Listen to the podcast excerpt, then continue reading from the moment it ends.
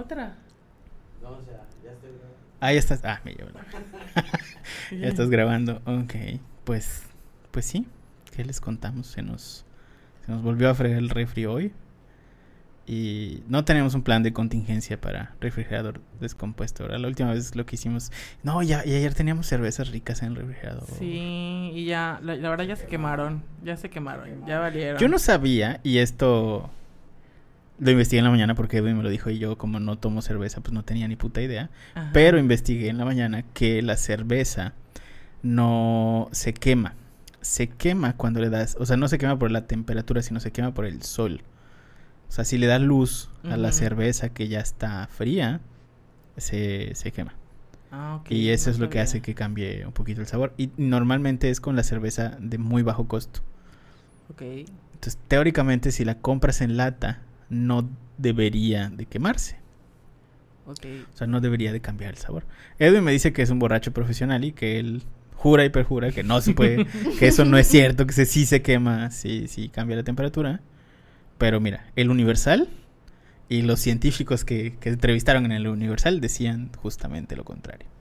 Que sí se quema. O sea, ellos dicen. Se que quema sí se por quema. la luz, no por la temperatura. No por la temperatura. Exactamente. Mientras nosotros la, mantengamos, ya sabes, en un lugar no le dé tanta luz. pues, Podría, o sea, yo pienso que tiene sentido porque aquí en Mérida, pre- precisamente aquí en Mérida que tomamos mucha cerveza eh, a temperaturas pues que esté fría, Claro. en lugares donde, por ejemplo, México, que no, o sea, como que ellos no toman la cerveza súper fría como nosotros porque por la temperatura que no hay tanto calor, pues ellos como, bueno, yo he visto en mi familia que la puede tener el refri o no la puede tener el refri y no, como que no se preocupan como nosotros de la situación de que hoy va, vas a ver a quemado o va a estar quemada la cerveza, porque puede ser por, bueno, yo supongo que por cuestiones de que aquí hay mucho sol, hay mucho calor, nos pasa mucho eso de que si se te echa a perder tu refri o si se te olvidó este meter tu cerveza al, ¿cómo se llama? al refrigerador, sucede eso de que pues, se quema y sabe horrible después, ¿no? Y puede ser que pues haya pues cuestiones de, de temperatura o de clima, pues no les pasa eso. Pues ya tenemos un experimento para la semana. ¿no? Yoshi, experimentarlo. Yoshi acá presente va a ser nuestra catadora oficial. No, El pro- ni me el- gusta la cerveza. Mira, eso, eso nos da pie a que nos puedas decir si está muy mala o demasiado mala. ¿Sabes? Mm, Siempre me sabe mala, entonces que- creo que no va a funcionar. Probamos la siguiente semana. Este. Y, y les contamos si es cierto eso del, del sol. Porque ahorita realmente la- el único cambio que ha tenido la cerveza que compramos, que además era buena cerveza porque había ofertas, gracias Corner Shop. eh, el único cambio que ha tenido justamente es de temperatura, no de, de- de- de luz ni nada. Ok. Entonces, a ver, a ver si es cierto. ¿Quién puede más? ¿Un borracho profesional como Edwin? ¿O las, la información científica de El Universal? Así es. Entonces, pues empecemos.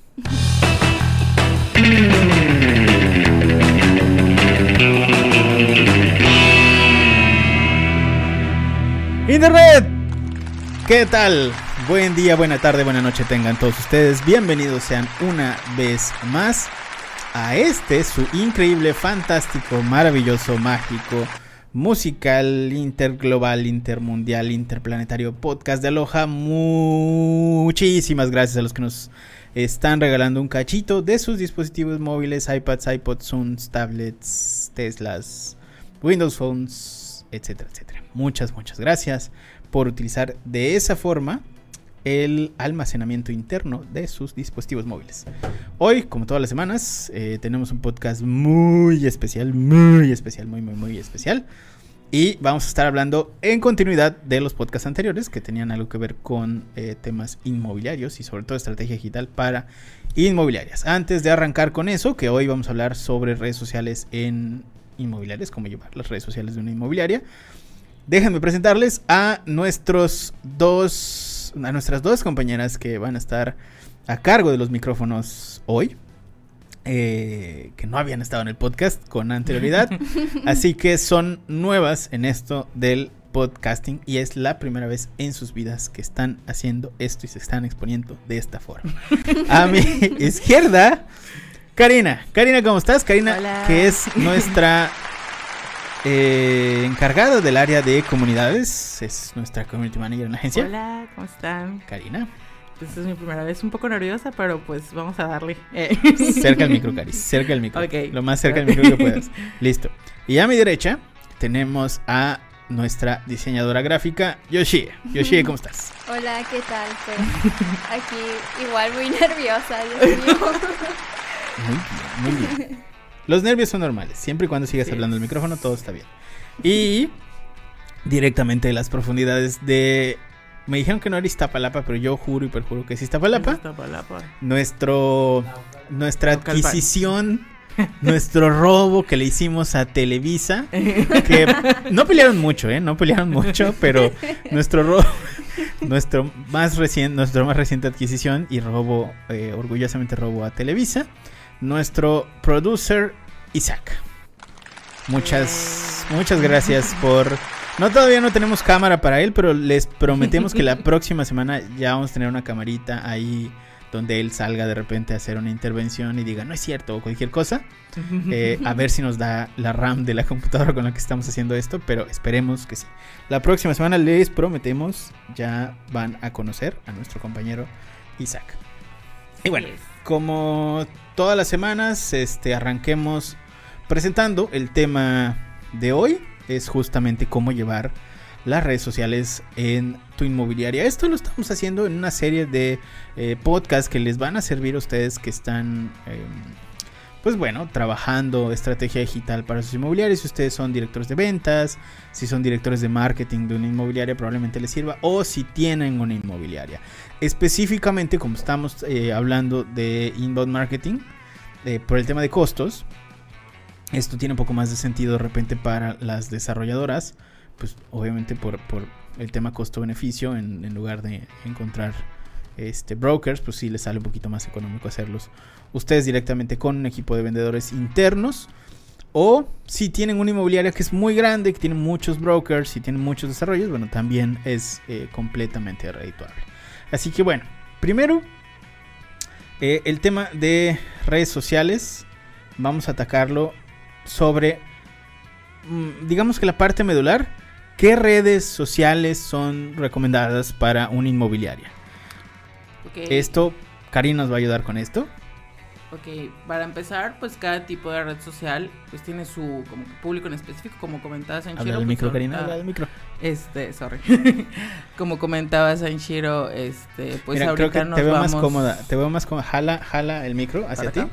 Hacia ti. Ándale, un poquito más, un poquito más. Más, más, más. Jalo hacia ti, jalo, hacia ti. Más, más. Ahí. Ahí. ¿Sí? Sí. Ok, va. Y ahí ya te puedes sentar bien.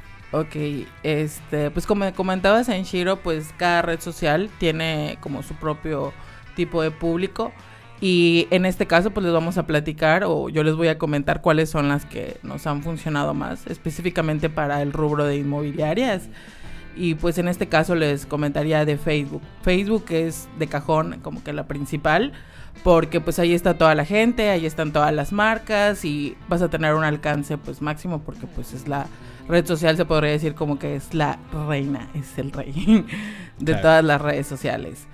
Y como segundo, po- yo podría pues recomendar igual pues Instagram. Esta red social ayuda para como que darle otro, como que otra cara a, a tu negocio o a tu inmobiliaria, porque pues esta es un poco como que más visual y puedes mostrar los, tus desarrollos, tus proyectos, como que fotos de, ya sea de del desarrollo que ya está listo o si tienes algún tipo de lote comercial o de inversión, lo puedes mostrar de una manera como que más visual.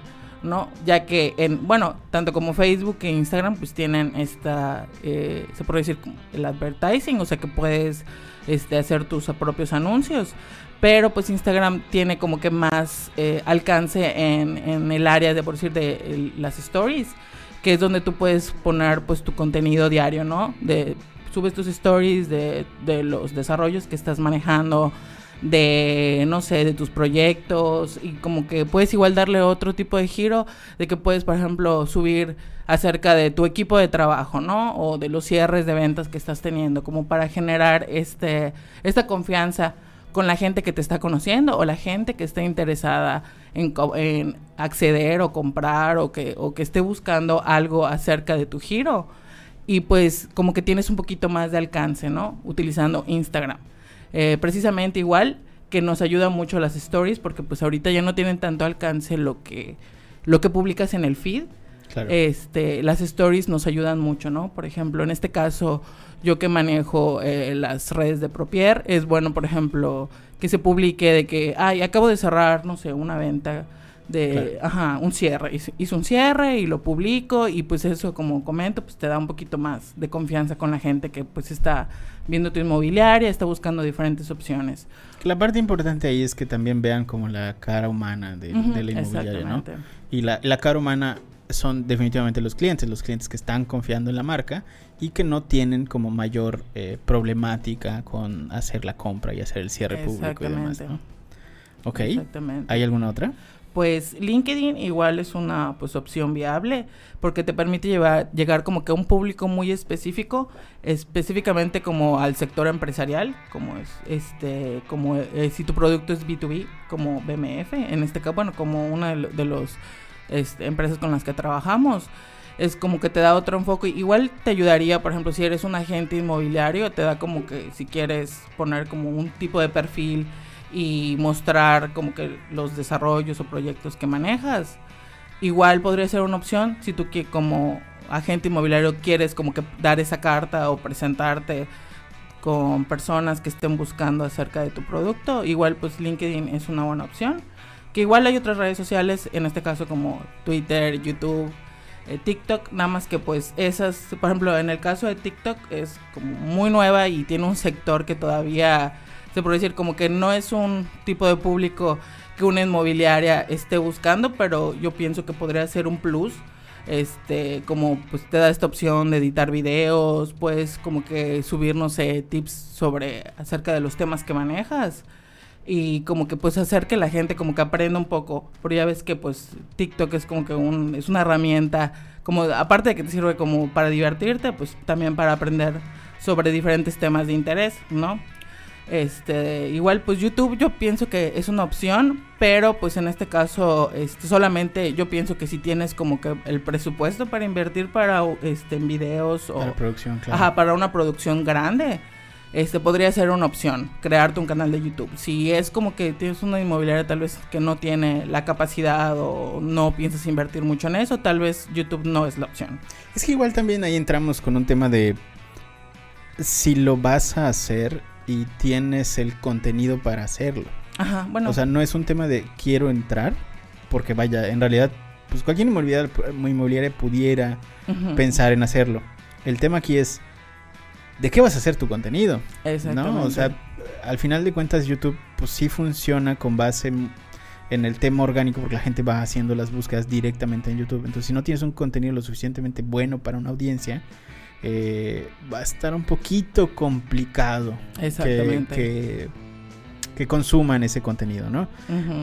Yo sigo algunos este, youtubers inmobiliarios. eh, Ryan Sherhan, por ejemplo.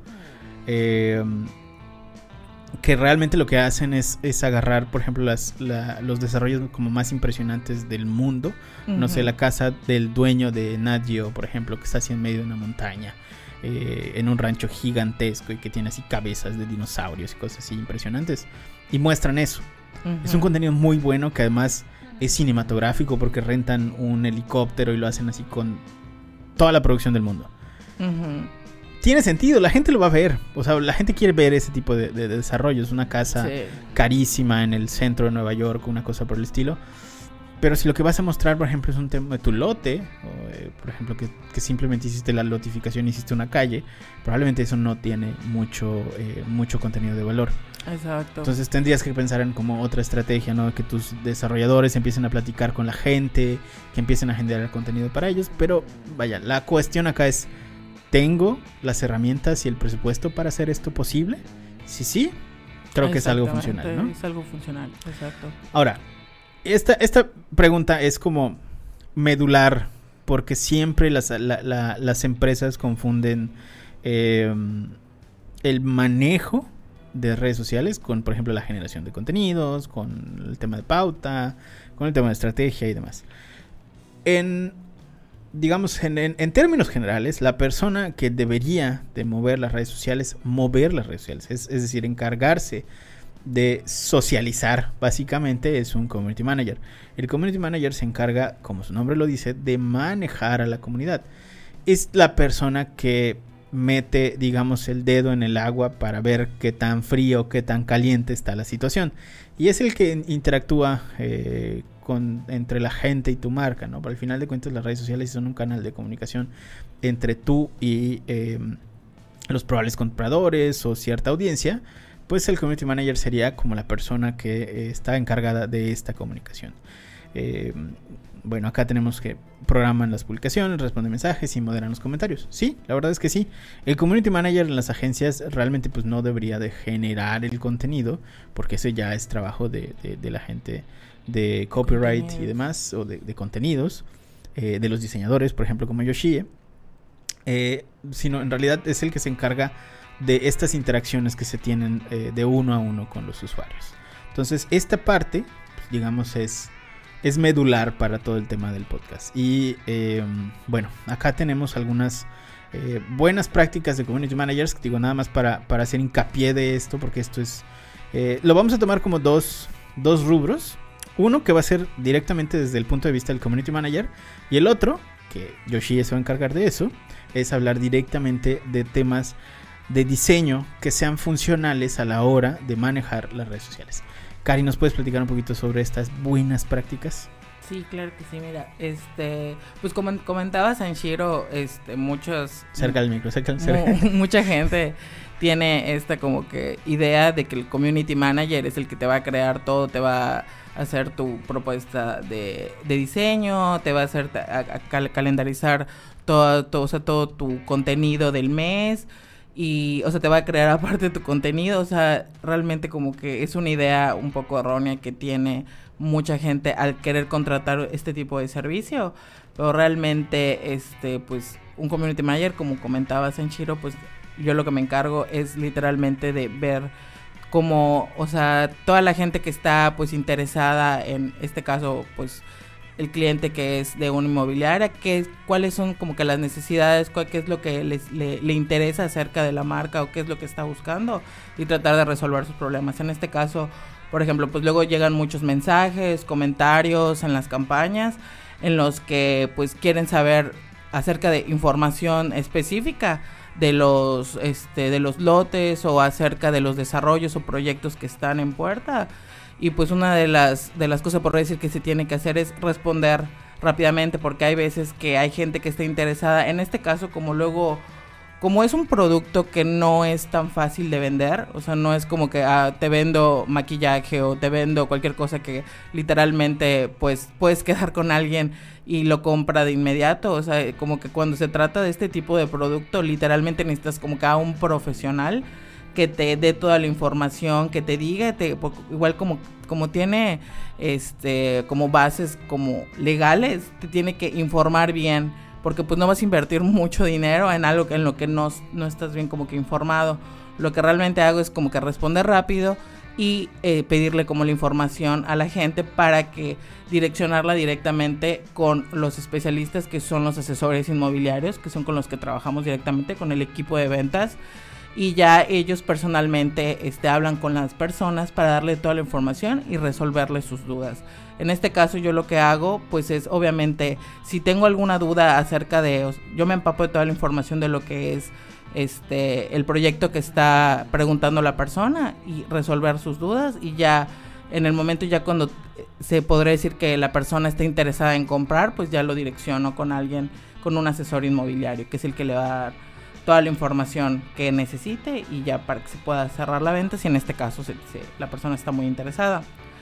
Este, pues ya al momento de, que yo respondo las preguntas, eh, hay gente que pregunta cosas muy, muy, muy, muy, muy específicas, como por ejemplo, si este, por ejemplo, otra vez me preguntaron que si tenía derecho de piso, en este caso, pues porque era un loco. Ajá, exactamente. Y pues con el con el cliente que, que, manejamos, pues sí, o sea, me refiero a de que pues e, era una es un es un espacio seguro. Don Mencho dijo que sí, todo bien. Que todo bien, que todo es legal. así que no hay problema. O sea, ese tipo de cosas de que luego cuando te preguntan así como que te sacan de que no sabes qué responderles y tú no, mandas el meme, pura gente el señor Mencho como no lo van a atacar los narcos si, si No se preocupe. No se preocupe. Y pues ya para darle ese tipo de seguridad a los clientes que están comprando, pues algo que está en regla, ¿no?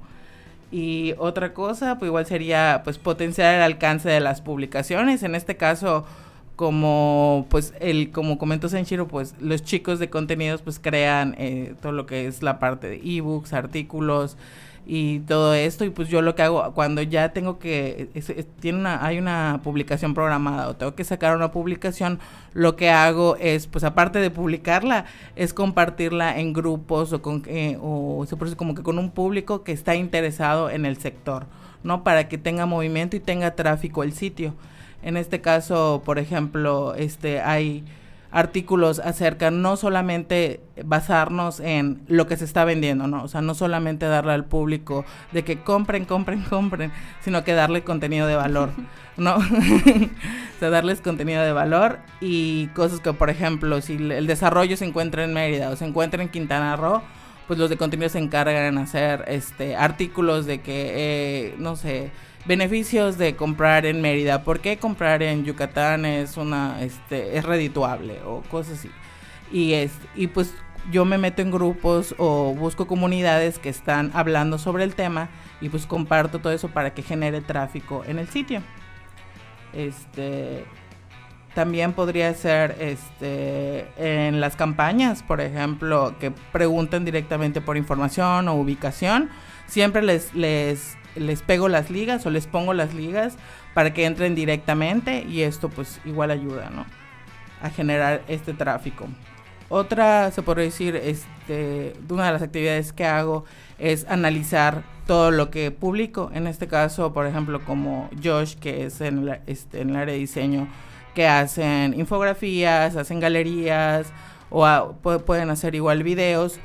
Yo con este cada mes pues analizo qué es lo que tuve como que mayor alcance, qué es lo que tuvo este menor alcance, como para saber para los siguientes contenidos del siguiente mes, saber qué es como que lo que la gente más le gusta, ¿no? Qué es con el tipo de contenido con el que más interactúa y esto pues a Josh le va a ayudar para la siguiente, el siguiente mes para hacer contenido en qué nos podemos enfocar más o qué es lo que le gusta más al público.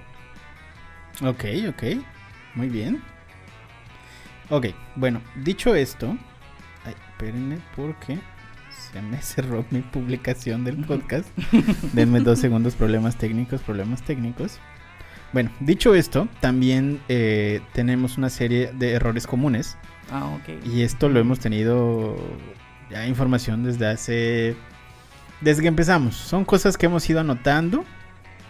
eh, que obviamente pues les vamos a pasar el tip porque no queremos que ustedes lo, lo pasen.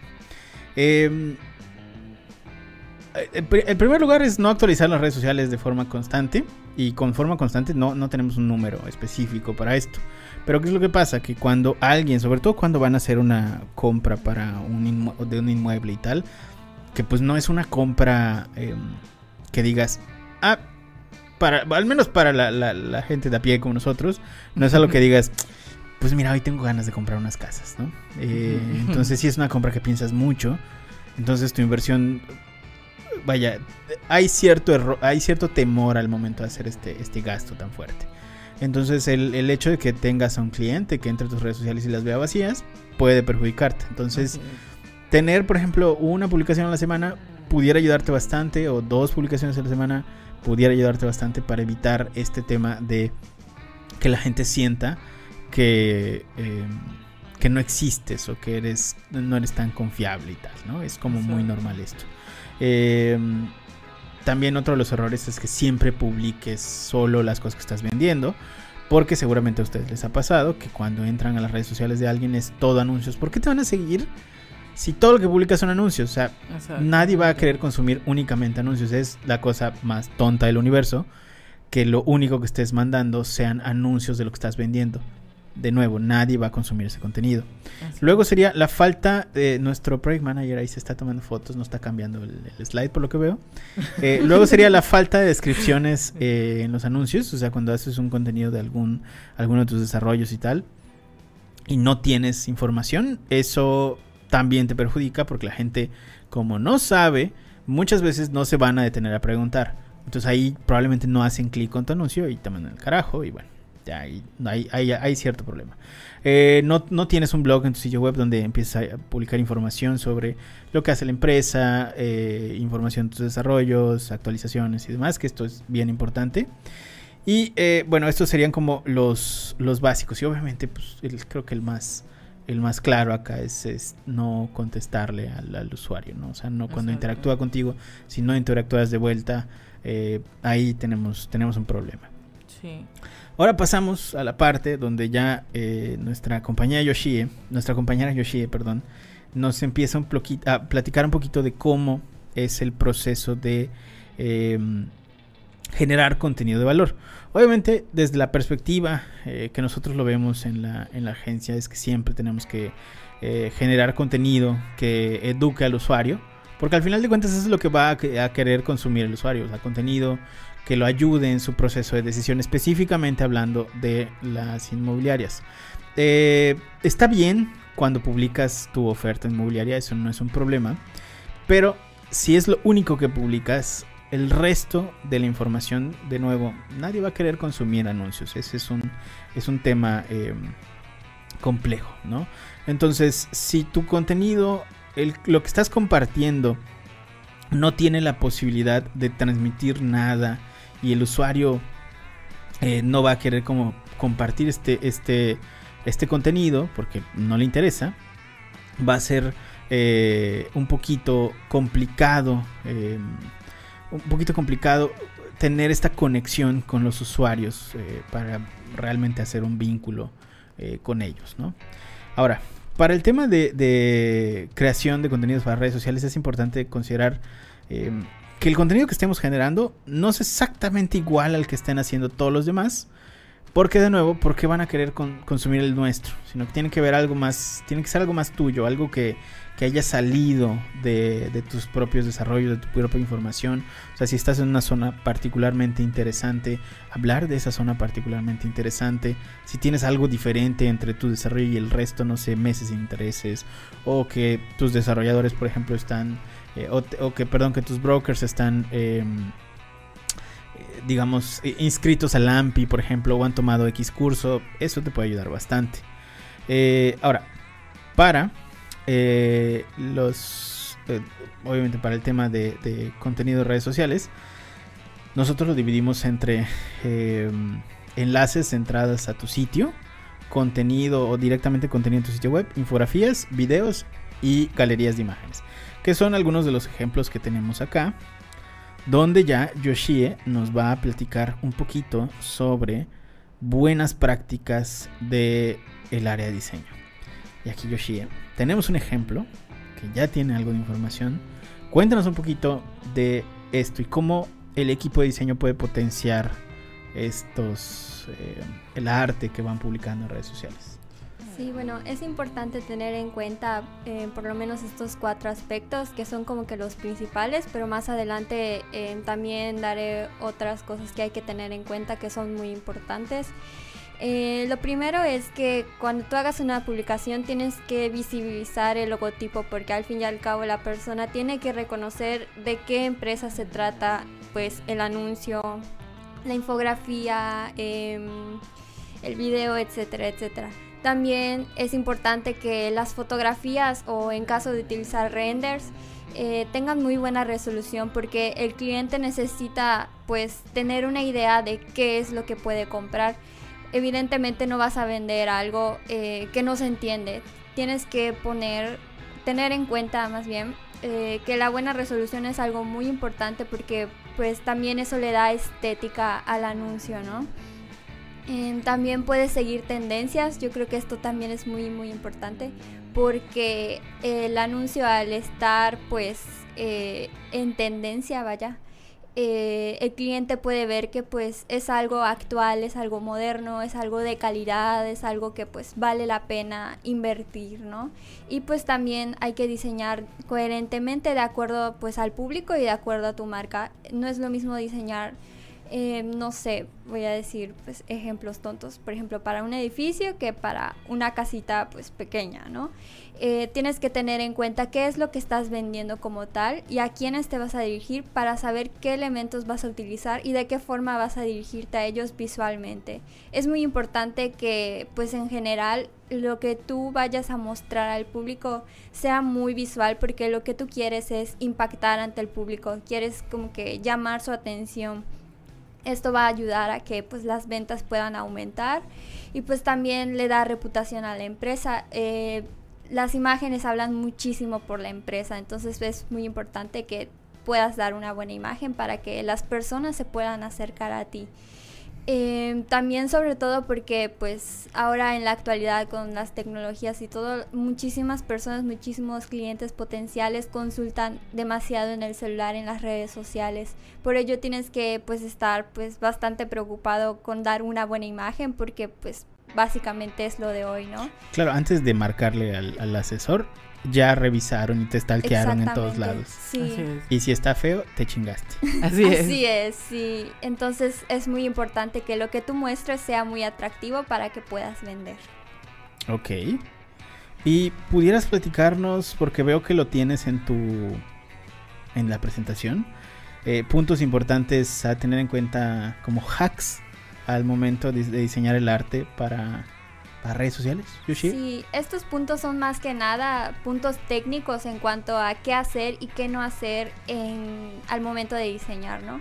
Eh, algo muy importante, muy muy importante, son las tipografías. Tienes que escoger tipografías que pues vayan de acuerdo a la empresa si es que ya tiene un manual de identidad o que sean tipografías que sean bastante legibles porque si nosotros escogemos una tipografía que no se entiende evidentemente la información pues no va a llegar al, usuario y pues no va a saber de qué se trata. Y pues por lo mismo tanto en las tipografías hablamos de la familia tipográfica como en el puntaje que vas a utilizar. No puedes poner un texto tan pequeño porque definitivamente se va a, se va a perder y no va a llegar la información. Y pues Tampoco se recomienda poner un texto gigante que sea demasiado grande porque eh, estéticamente no se va a lucir. Hay que como que considerar un puntaje que se pueda leer y que pues no se vea mal, que se vea bien estéticamente. Que también esto afecta bastante porque normalmente la gente lo va a ver en dispositivos con diferentes tamaños de pantalla. Sí, Entonces ahí si no consideras un puntaje que...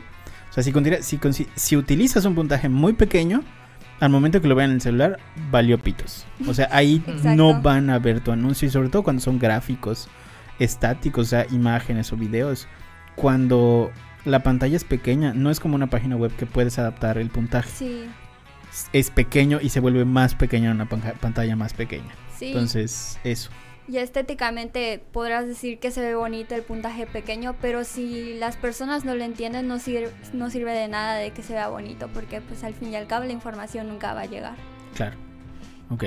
También hablando pues de textos es muy importante resaltar las palabras eh, que se quieren destacar, por ejemplo precios o títulos en zonas en las que están los inmuebles, etcétera porque es como que lo que capta la atención de la persona, es lo que necesita saber, ¿no? Y pues también hay que tener en cuenta la jerarquía de los demás elementos, tanto de fotos como de textos, como de logotipo, em, este, apoyos visuales. Hay que saber qué hacer más eh, atractivo y qué más pequeño, ¿no? Hay que jugar como que con los tamaños para saber este qué es lo que queremos destacar, qué es lo que queremos que llegue principalmente al usuario. Asimismo hay que seguir con la identidad corporativa porque eh, la empresa no puede estar lanzando imágenes que no tengan nada que ver con su logotipo, con sus colores, con sus tipografías, con el estilo eh, gráfico que maneja. Es muy importante seguir la línea para que en todo momento pues pueda haber coherencia y no solo eso, sino que eso hace que la empresa se vea muchísimo más profesional. Y pues también hay que jugar con los contrastes. eh, esto igual va de la mano con la gama cromática. Hay que utilizar los colores de la empresa y si no hay que utilizar colores que vayan de acuerdo a la imagen hay que utilizar colores que puedan ser eh, contrastantes entre sí para que, pues, por ejemplo, el texto se pueda ver entre el fondo o encima de una imagen, por ejemplo. También hay que cuidar que nuestra gama cromática pues tenga coherencia, no podemos poner colores a lo loco, sino que tienen que tener como que alguna relación o visualmente tienen que verse de forma armónica. Y pues por último, en el caso de las infografías, es muy recomendable que se utilicen iconos porque esto hace que la infografía se vea más visual, hace que el texto pues se entienda más, lo hace más atractivo y más llamativo y a las personas les dan ganas de leer la infografía. Sobre todo porque las infografías también es como un chingo de información condensada. Sí, sí es muy pesado. E- Exacto, entonces si no pones como algún tema gráfico como iconografías, como algún monito ahí dibujado, Ilustración. alguna ilustración o algo así, es, es un poco más complicado que lo, que lo siga la gente. Y bueno, Sí. dicho esto, pues estos son nuestros consejos para que ustedes muevan las redes sociales de Su inmobiliaria. su inmobiliaria. Si tienen alguna duda, pueden dejarla en los comentarios, mandarnos un inbox, un correo, entrar a nuestro sitio, suscribirse al canal etcétera. etcétera, etcétera. Y eh, con muchísimo gusto les podemos ayudar en esa parte. Así que antes de irnos, Cari, ¿cómo te pueden encontrar en redes sociales? Como en Instagram, como Karina H. Serrano. Solamente en Instagram porque tengo TikTok, pero no lo uso. Pero no quiero que lo vean. No quiero que lo- Ok. Soy millennial, no lo uso. Solo veo videos. Yoshie, ¿cómo te pueden encontrar en redes sociales? Me pueden encontrar en Instagram como arroba Yoshie Rosanet. Perfecto. Y a mí me encuentran como arroba soy Sanshiro en todas las redes sociales menos Tinder. Eh, pues, los valientes acá son Miguel y Penny, que eso sí los dieron en, en vivo. Cuídense mucho, nos vemos la próxima semana. Abrazo fuerte. Bye. Bye. Denle like. eh.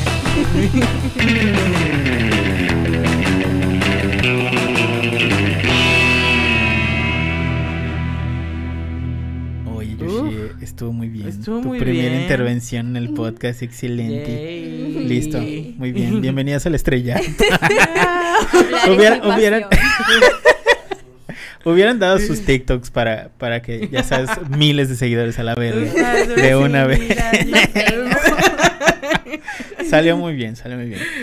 Así que bueno, pues vámonos a agarrar las cosas del refri para ver, Pues a ver qué podemos salvar, chavos. Aquí se rompió una taza.